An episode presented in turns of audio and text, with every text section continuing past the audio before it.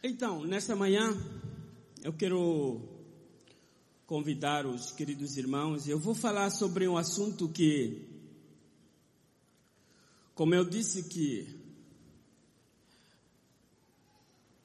há muitas coisas que acontecem na África que causam muitos questionamentos. E eu tenho sido interrogado vezes sem conta. Mas por que isso? Mas por que aquilo? Mas por que? Mas por que? Mas por que? E às vezes nós nem temos respostas para isso. E por causa disso, tem me obrigado a estudar, a pesquisar, a buscar conhecimento nessa área. E esta manhã eu quero falar de algo que eu estou tentando entender. Não tenho ainda todo o entendimento, mas estou tentando entender. E queria convidar para vocês, juntos comigo, fazermos essa reflexão, fazermos esse, essa introspeção a respeito uh, do assunto que nós vamos falar. Eu quero falar sobre os paradigmas das tradições. Um, se nós pudermos abrir o Evangelho de São Mateus, no capítulo 15, versículo 1, 2, 3 e depois vamos ler o versículo 6. Eu, eu sou ruim de ver. Ah, não consigo enxergar. ah, aqui está. Obrigado. Então, alguns fariseus e mestres da lei, vindos de Jerusalém, foram a Jesus e perguntaram: por que os seus discípulos transgridem a tradição dos líderes religiosos? Pois não lavam as mãos antes de comer. Respondeu Jesus: Por que vocês transgridem o mandamento de Deus por causa da tradição de vocês. Ele não está mais obrigado a honrar seu pai dessa forma. Assim, por causa da sua tradição, vocês anulam a palavra de Deus. Querido Pai,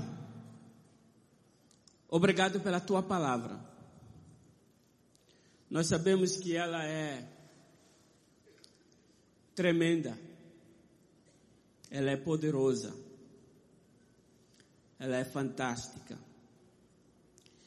E também agradecemos pelo Espírito Santo, que é o professor por excelência. E nós convidamos-te, Senhor, nesta manhã, para falar aos nossos corações. Obrigado, Deus, porque o Senhor conhece a nossa realidade. O Senhor conhece as nossas necessidades. O Senhor sabe todas as coisas. E damos-te liberdade, Senhor, para ministrar na nossa vida esta manhã. Em nome de Jesus. Amém. Uma das coisas que eu gosto nas Escrituras é esse debate essa discussão que acontece entre os fariseus, os saduceus, os escribas e Jesus. Vocês já prestaram atenção?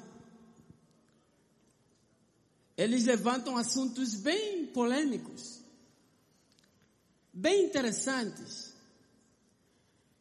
E aqui, os fariseus e os escribas, eles perguntaram para Jesus: por que, que os seus discípulos quebram a tradição dos anciãos?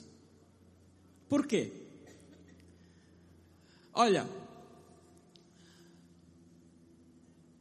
existem, como eu falei, eu quero falar sobre os paradigmas das tradições. Existem paradigmas em todas as tradições. E nós estamos aqui diante da tradição judaica, onde os fariseus, como os escribas, apresentaram algo para Jesus. E é interessante que para aquilo que é a tradição judaica, uma das coisas que é forte, que eu chamo um, uma das, ou um dos elementos essenciais desse paradigma judaico, ele é baseado naquilo que nós chamamos de culpa. E a culpa, geralmente, ela opera na procura do juízo, na procura de julgar, de condenar. E os fariseus e os escribas fazem esse juízo a respeito dos discípulos. Mas eles foram muito inteligentes. Porque esse juízo, na verdade, eles queriam fazer sobre Jesus. Porém, não se sentiram na autoridade nem na legitimidade para fazer tal coisa. E o que que eles fizeram? Eles atacaram os discípulos. E eles fizeram esse juízo a respeito dos discípulos. Por que que os discípulos quebram a tradição dos anciãos? Então, Hoje eu quero falar sobre os três principais paradigmas das tradições que existem nas sociedades a qual nós estamos inseridos. Então vou convidar os irmãos para irmos para o livro de Gênesis, capítulo 3.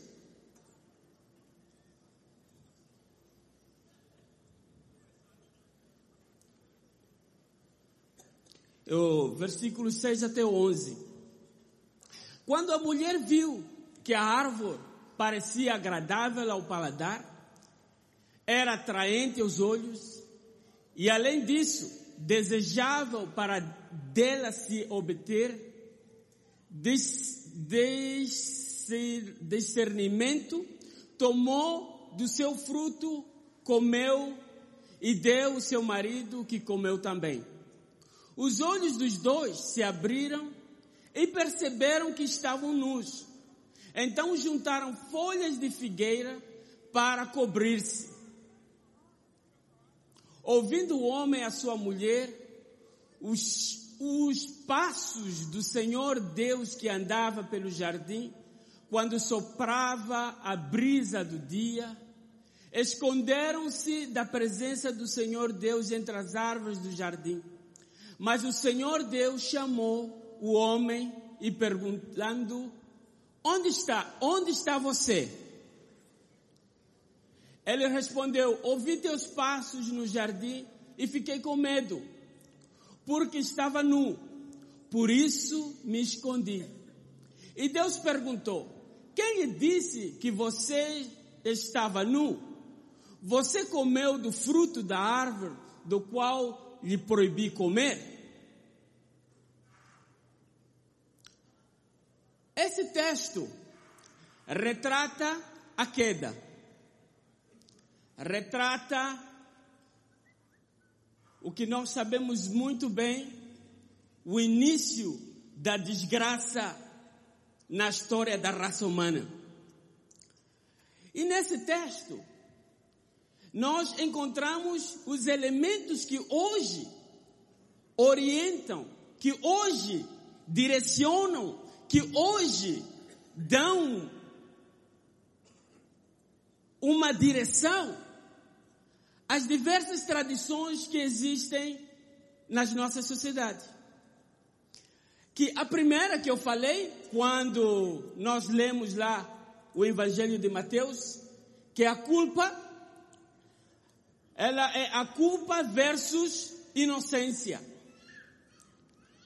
E agora nós vemos aqui alguns outros elementos que são trazidos. Aqui nesse texto nós temos a culpa versus inocência. Nesse texto nós temos a vergonha versus honra. E temos também aquilo que nós chamamos medo versus poder.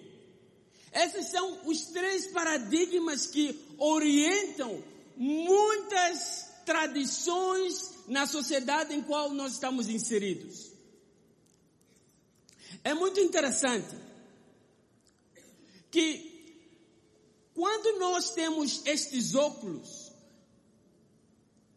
desses paradigmas aqui que eu acabei de falar, quando você tem um óculo da culpa versus inocência, ou quando você tem os óculos da vergonha versus honra, ou quando você tem os óculos do medo versus poder, elas vão trazer uma direção, uma orientação sobre certos comportamentos que nós temos no meio a qual estamos inseridos.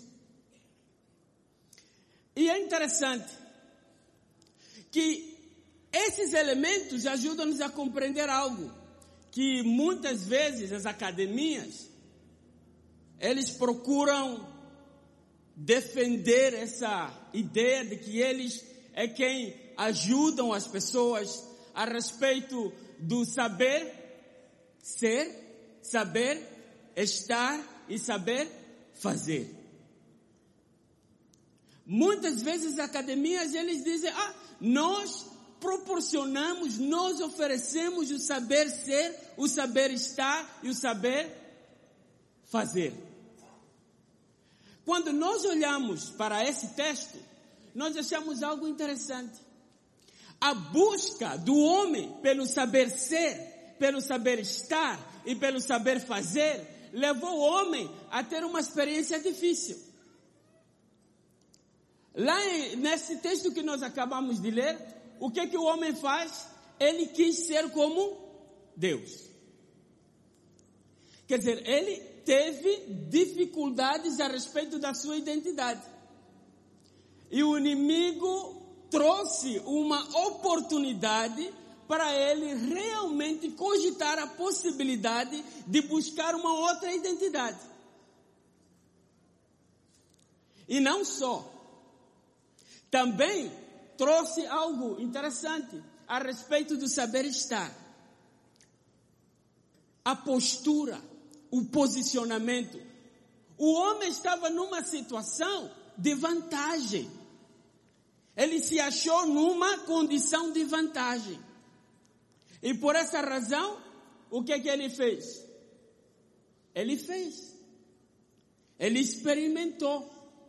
Em outras palavras, Gênesis vai nos ajudar a entender a coisa como um, nós temos ali o elemento do saber ser, nós temos ali o elemento do o desejar ter e o desejar uma experiência. E o homem fez isso. Ele desejou ser como Deus, ele desejou ter alguma coisa e ele experimentou da árvore do fruto, não é? Da árvore da ciência do bem e do mal. Bem, esses são as bases, os, os pressupostos daquilo que eu quero desenvolver adiante. A minha pergunta nessa manhã é: o que faz você fazer o que você faz? O que faz você pensar do jeito que você pensa? Quais são os paradigmas que orientam a sua forma de fazer as coisas, a sua forma de pensar?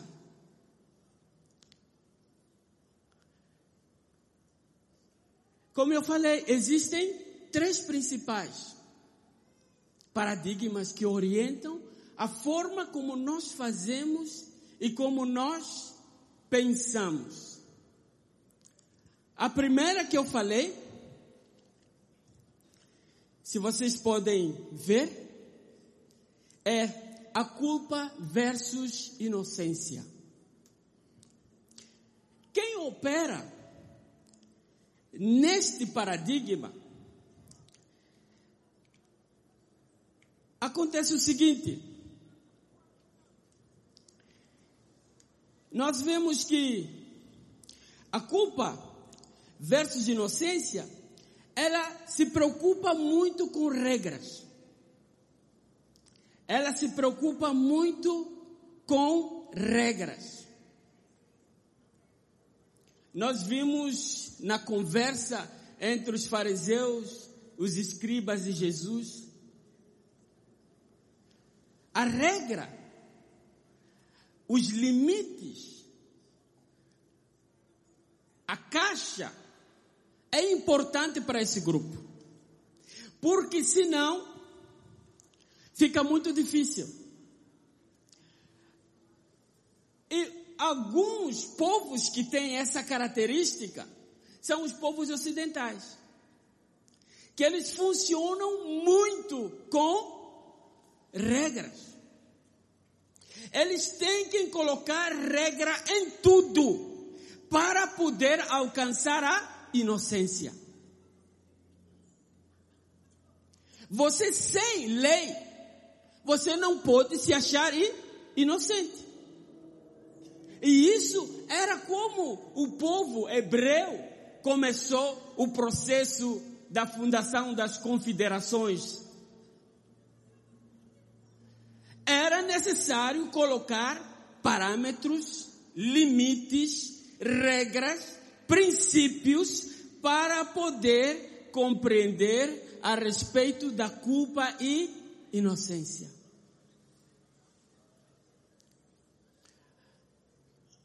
Os, os povos que operam nesses paradigmas são muito e muito julgadores. Fazem juízo de tudo.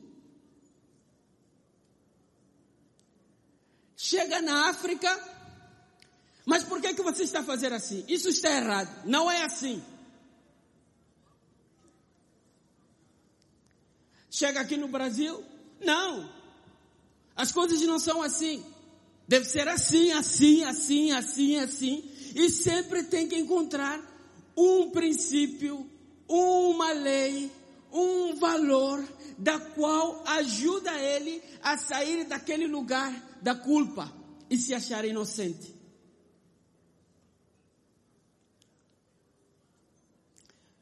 E vejamos aqui que o que opera nesse paradigma de culpa e inocência, a sua identidade é: eu sou culpado. Ele sempre é culpado.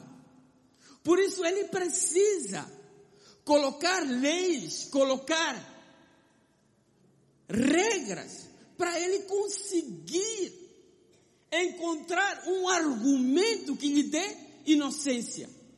Então ele é sempre culpado. E por causa disso, a sua postura é uma busca incessante pela inocência. E o resultado disso é o que ele faz. O que que ele faz? Ele faz leis. É lei após lei, após lei, após lei, que não acaba nunca.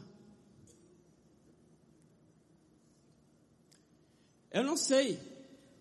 Eu já ouvi muita gente falar aqui que o brasileiro tem uma influência ocidental.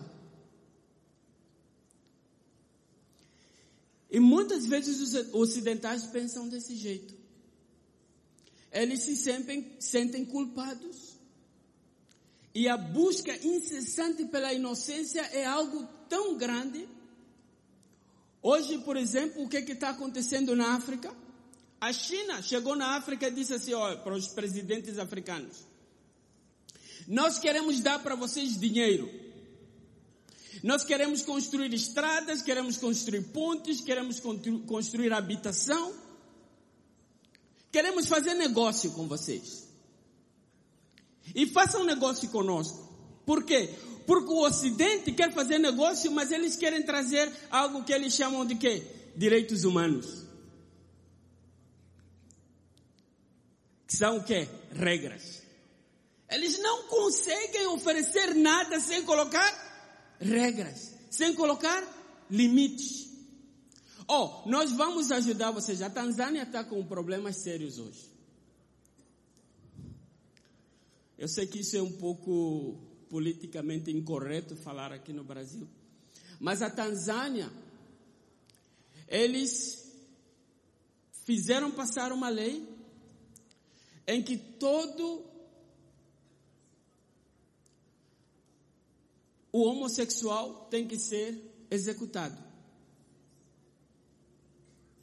É uma coisa que não é aceita naquela nação. E o que que eles tiveram? Sanções. Violação contra os direitos humanos. E a Tanzânia está sancionada e não pode receber ajuda financeira do Banco Mundial, do Fundo Monetário Internacional, enfim, as outras entidades financeiras que existem. É sempre colocando o quê?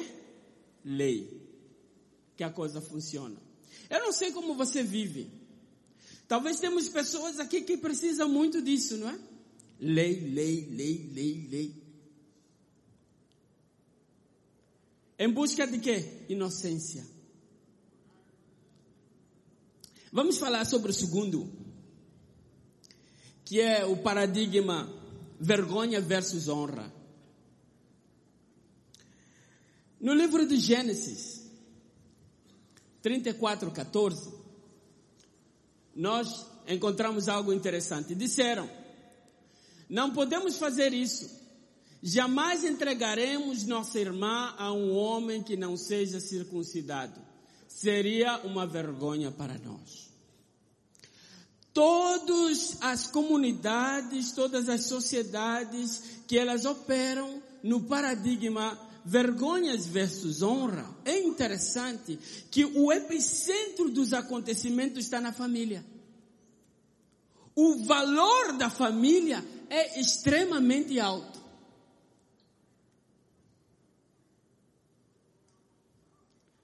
É interessante. Não se pode falar de vergonha sem ter família como referência. Sem ter os princípios sociais voltados nos relacionamentos. E é interessante que para esse grupo os seus votos, os seus pactos as suas alianças são muito mais importantes que o valor humano. Quer dizer, se eu quebrar a minha palavra, eu não sou digno de vida. Eu tenho que fazer o quê? Eu tenho que me matar. E vocês conseguem imaginar que povos são esses? Os orientais os orientais, os japoneses, eles são assim um exemplo clássico. O povo do Oriente Médio, eles são clássicos. Quando um irmão lá no Oriente Médio se converte, ele se torna uma vergonha para a família. Então, tem duas opções. Ou morre o que desonrou, ou morre aquele que não soube ajudar para que essa honra não fosse quebrada. Então, só tem um preço. Alguém tem que deixar de viver. E é interessante que, observando na minha no meu pouco entendimento, a lei hebraica, a lei mosaica, ela era severa contra os crimes contra a família. A mulher adúltera, o que, que tem que acontecer com ela? Apedrejada até a morte. Junto com o homem adúltero. O filho rebelde, o que, é que tem que fazer? Ser apedrejado até a morte. Não é aceite desonrar os valores da família.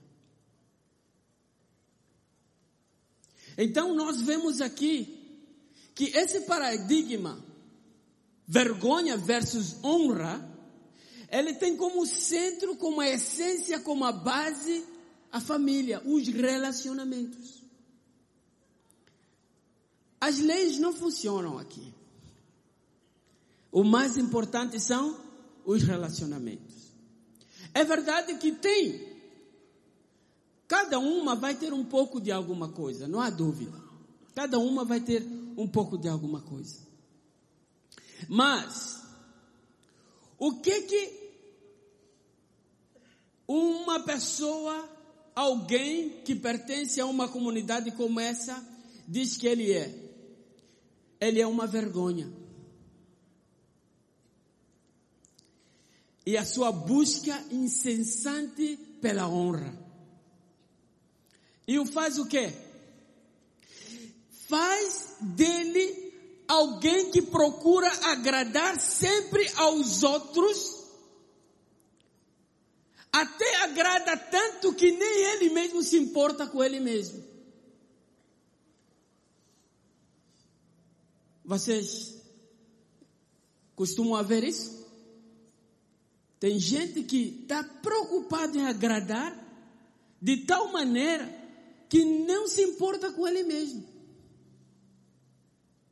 Algumas vezes o que é que acontece? Ele quebra os seus próprios valores em detrimento de agradar alguém.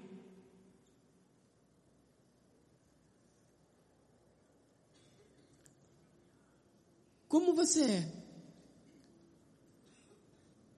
Por que você faz o que você faz?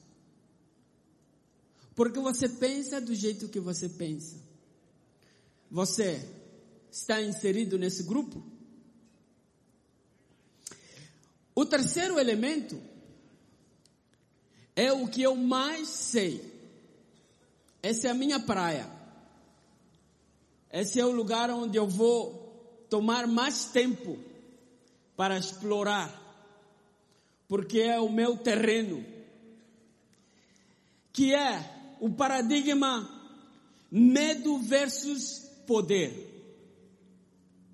No medo versus poder, eu me apoiei no livro de Efésios, capítulo 6, versos 10 a 12. Finalmente fortaleçam-se no Senhor e no seu forte poder Vistam toda a armadura de Deus para poderem ficar firmes contra as ciladas do diabo, pois a nossa luta não é contra seres humanos, mas contra os poderes e autoridades, contra os dominadores deste mundo de trevas, contra as forças espirituais do mal nas regiões celestiais. Disse um pensador, eu gosto muito dele, ele é indiano. Ele chama-se Vishal Mangalwadi. O Vishal disse assim: o cristianismo trouxe mais misticismo. Ele se refere à Índia, mas eu vou usar o contexto africano. Trouxe mais misticismo na África do que a própria religião tradicional africana. Essa é uma escritura. Mas quando eu leio isso aqui, sabe o que me vê? É um respaldo da minha crença mística, a qual eu convivo com ela todos os dias.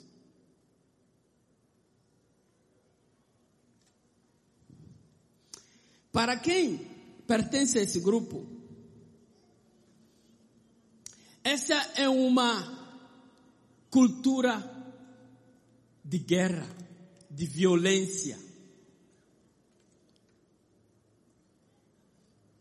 Muitos se perguntam: como é possível que o maior avivamento da África, nos anos 50, aconteceu na região dos Grandes Lagos e como o epicentro, o Ruanda.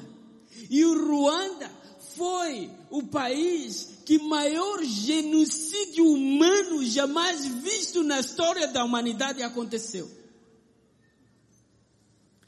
Que bárbara violência.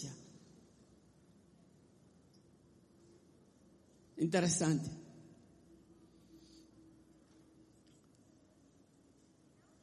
Quem opera aqui, ele é violento, ele é agressivo, ele é homem de guerra ou mulher de guerra. Aqui o sentimento de pertença étnica, tribal, é o valor mais alto. Se você não pertence a um grupo, você está num local vulnerável, onde você pode ser hostilizado e colocado em situação difícil. Então é importante pertencer ao grupo, porque o grupo oferece proteção. Esse grupo diz assim: eu sou o que a minha comunidade é. Ele não pode ser diferente da sua comunidade.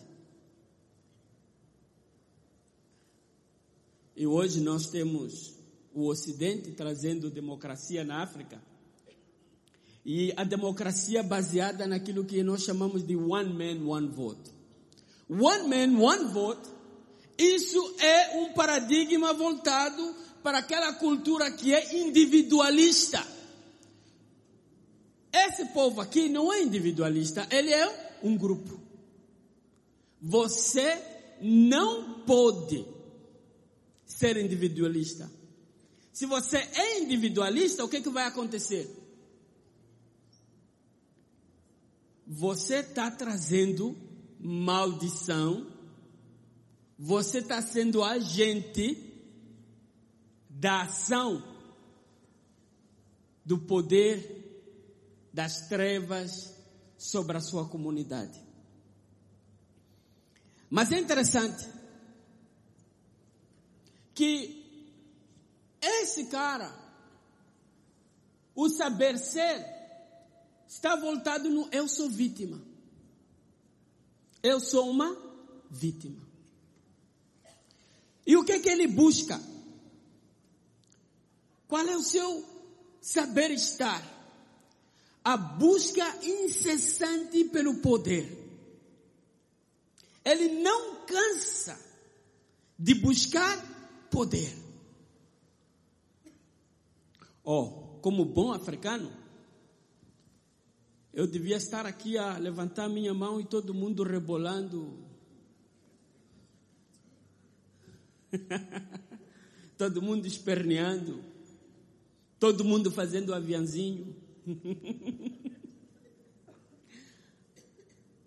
a busca incessante por poder é o que dá a postura dele. Porém, o que ele faz? Tudo que ele faz é ter certeza que os espíritos dos antepassados são, as suas iras são aplacadas. Isso é, o trabalho dele é agradar, aplacar a ira dos seus antepassados. Vocês entendem isso? Talvez não. Eu vou tentar detalhar um pouquinho mais.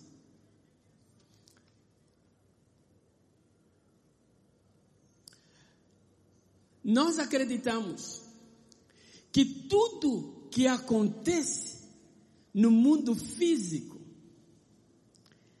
é culpa do diabo. É culpa das forças espirituais do mal nas regiões celestiais. Essa realidade, ela é tão viva, tão viva, que você pode perceber no dia a dia da igreja. Se um africano for orar, presta atenção. De entre duas a três palavras, uma que ele vai proferir é poder. Ele vai dizer: Deus, tu que és amoroso, tu que tens poder. Se você prestar atenção, Anésio esteve em Moçambique. A igreja gasta mais tempo fazendo guerra espiritual do que adorando a Deus. Do que celebrando a grandeza, a beleza, o esplendor.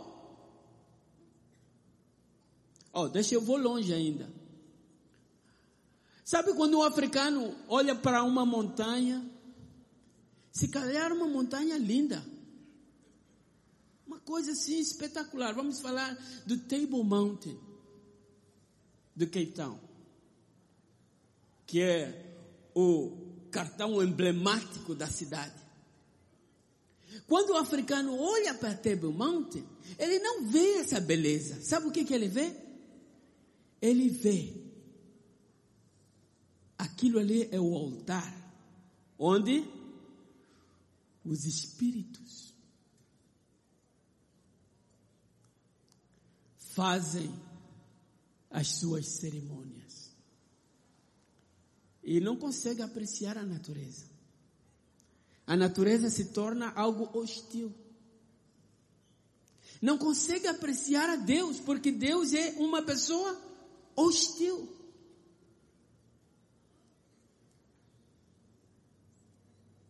Estamos juntos?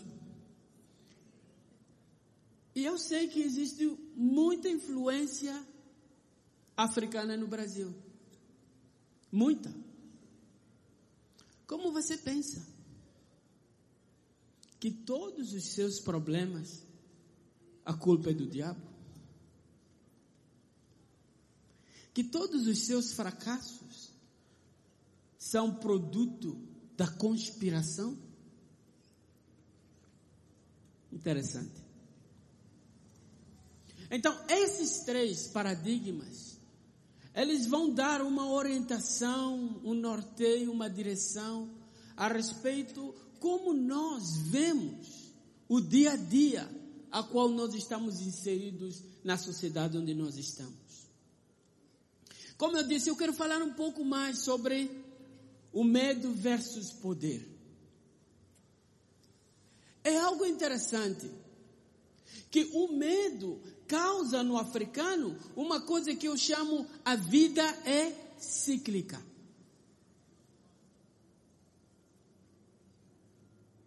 Sabe o que é a vida cíclica? De tanto medo que o africano tem, ele entra num ciclo vicioso, contínuo, que não tem fim. Eu não sei se essa canção foi composta aqui no Brasil ou lá na África, mas tem um certo músico que diz assim: Juro palavra de honra, sinceramente, vou morrer assim. Isso é, eu nasci assim e vou morrer assim. Porque as tradições, os costumes são tão importantes que ninguém quer quebrar esse ciclo. O quebrar esse ciclo, o que que gera?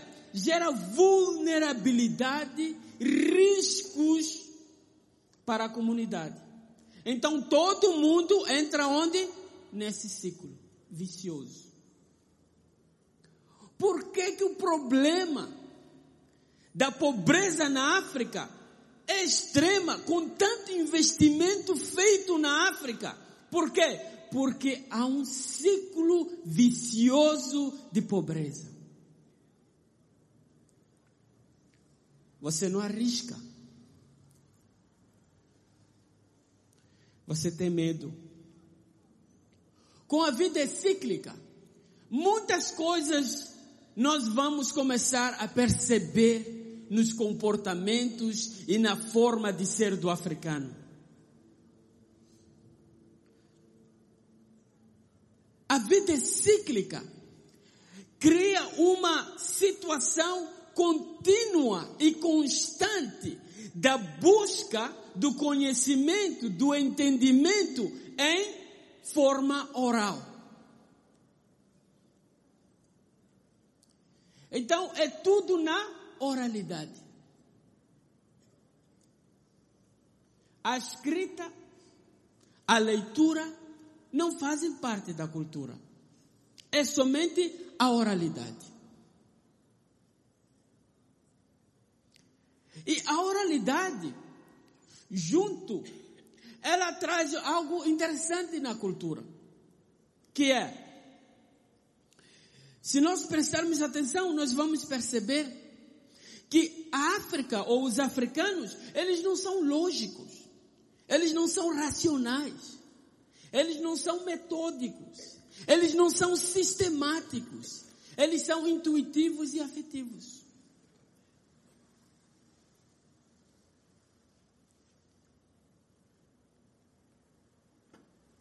Deixa eu contar uma história.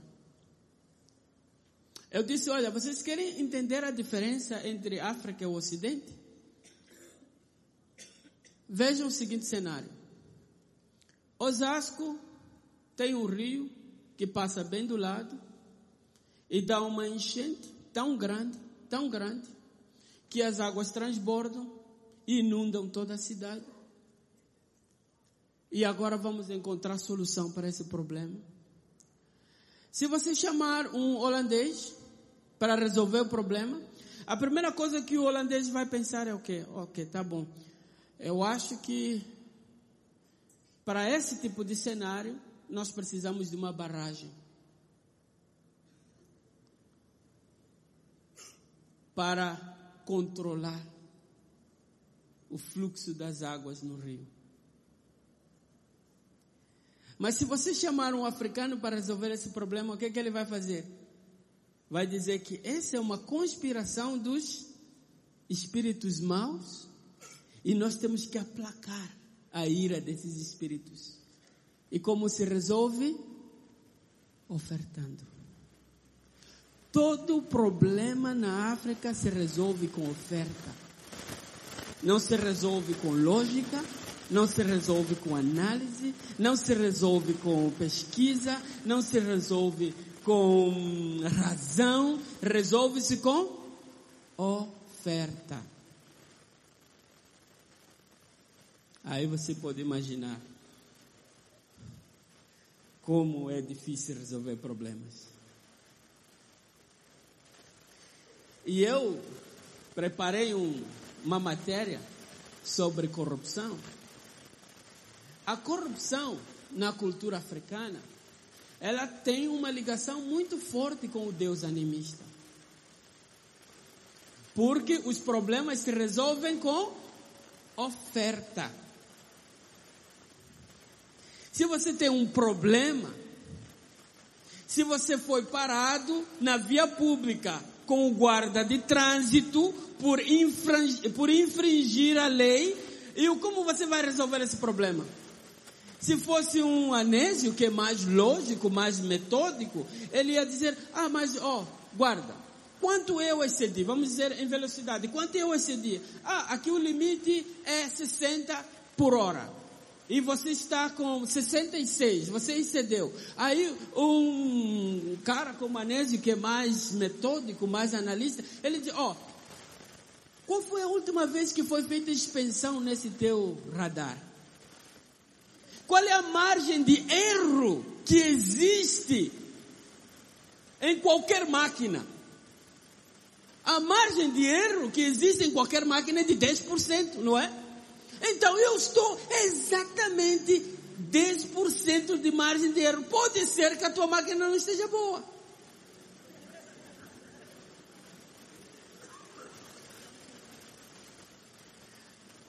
Mas Francisco vai dizer assim: Oh, desculpa, guarda, me perdoe.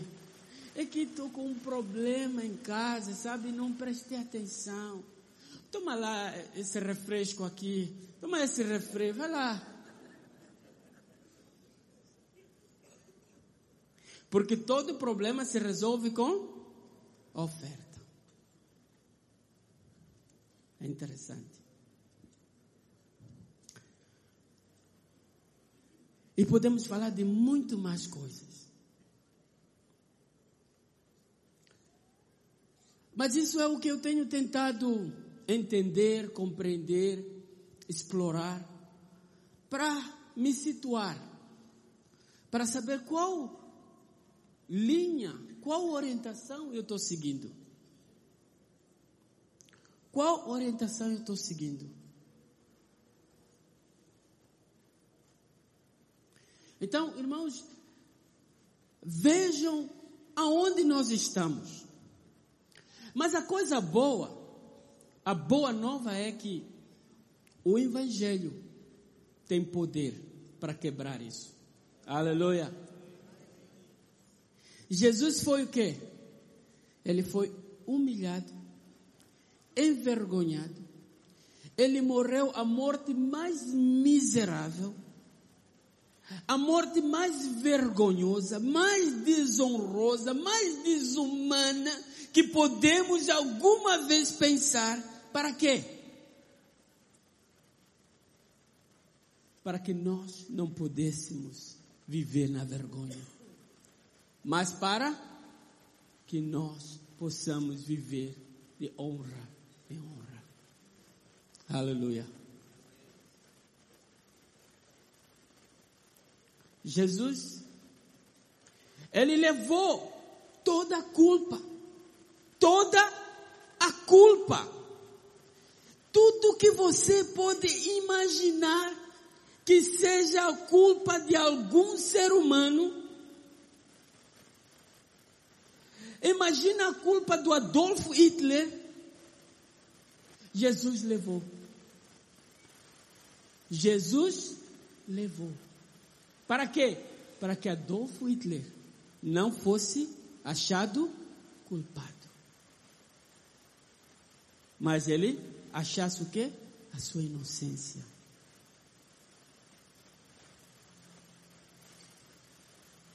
Eu não sei qual é a culpa que você carrega.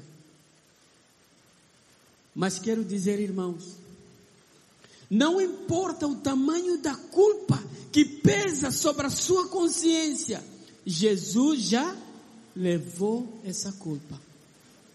Essa culpa foi pregada lá no madeiro para que você vivesse uma vida de inocência, uma vida de justiça.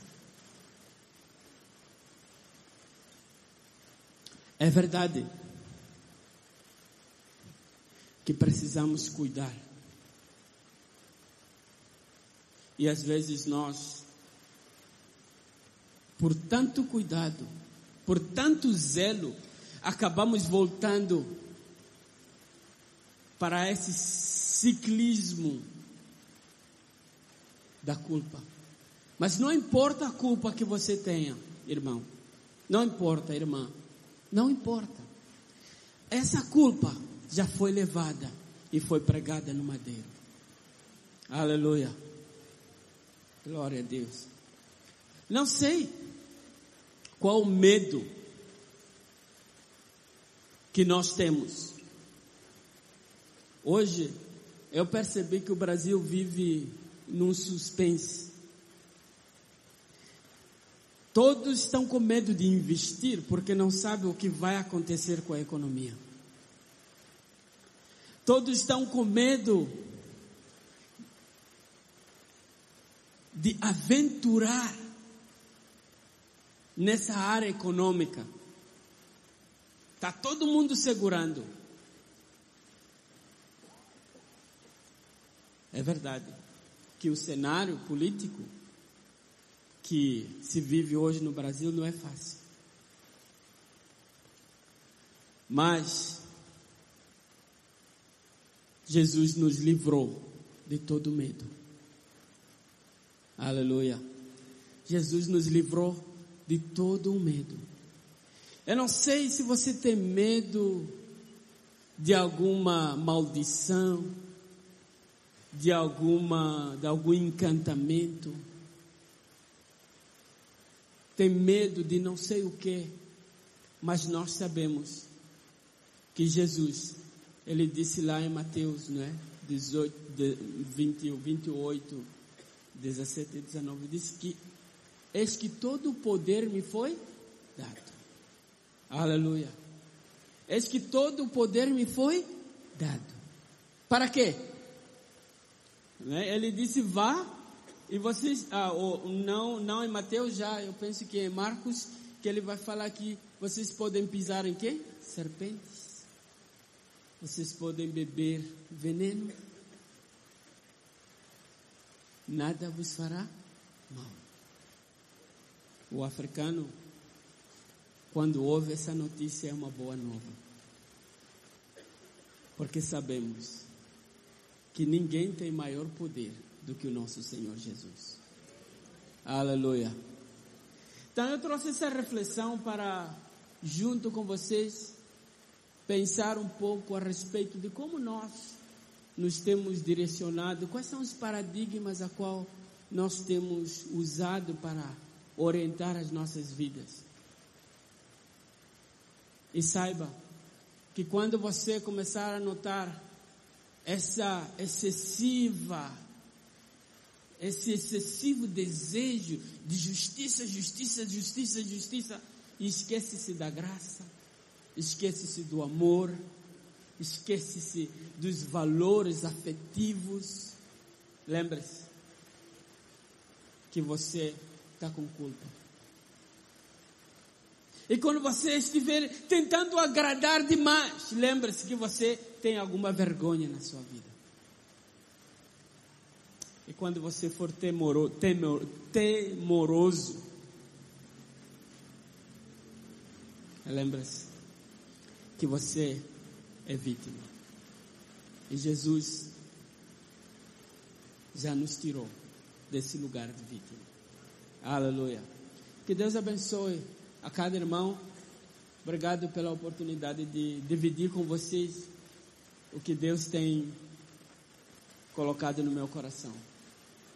Pai, eu quero te agradecer, Senhor, pela tua palavra. Quero agradecer, Senhor, porque o Senhor é bom. E a tua misericórdia, ela tem se renovado cada dia nas nossas vidas. Eu oro pela tua igreja, Senhor. Eu oro por cada irmão, cada irmã, cada criança, cada idoso que esteja aqui. Que o Senhor venha trazer luz, entendimento a respeito do porquê fazemos o que fazemos. Do que por que pensamos como pensamos. Graças te damos, Jesus, porque sabemos que o Senhor, nós não precisamos só uma coisa, mas todas elas juntas, elas fazem o reino de Deus. Quando nós percebemos que o nosso Deus é Deus de inocência, de justiça, quando nós percebemos que o nosso Deus é Deus de honra, quando nós percebemos que o nosso Deus é Deus de poder. Nós sabemos como nos colocar, como nos posicionar no mundo ao qual estamos inseridos, Senhor. Muito obrigado, Jesus, pela tua palavra e o teu nome seja glorificado. Amém.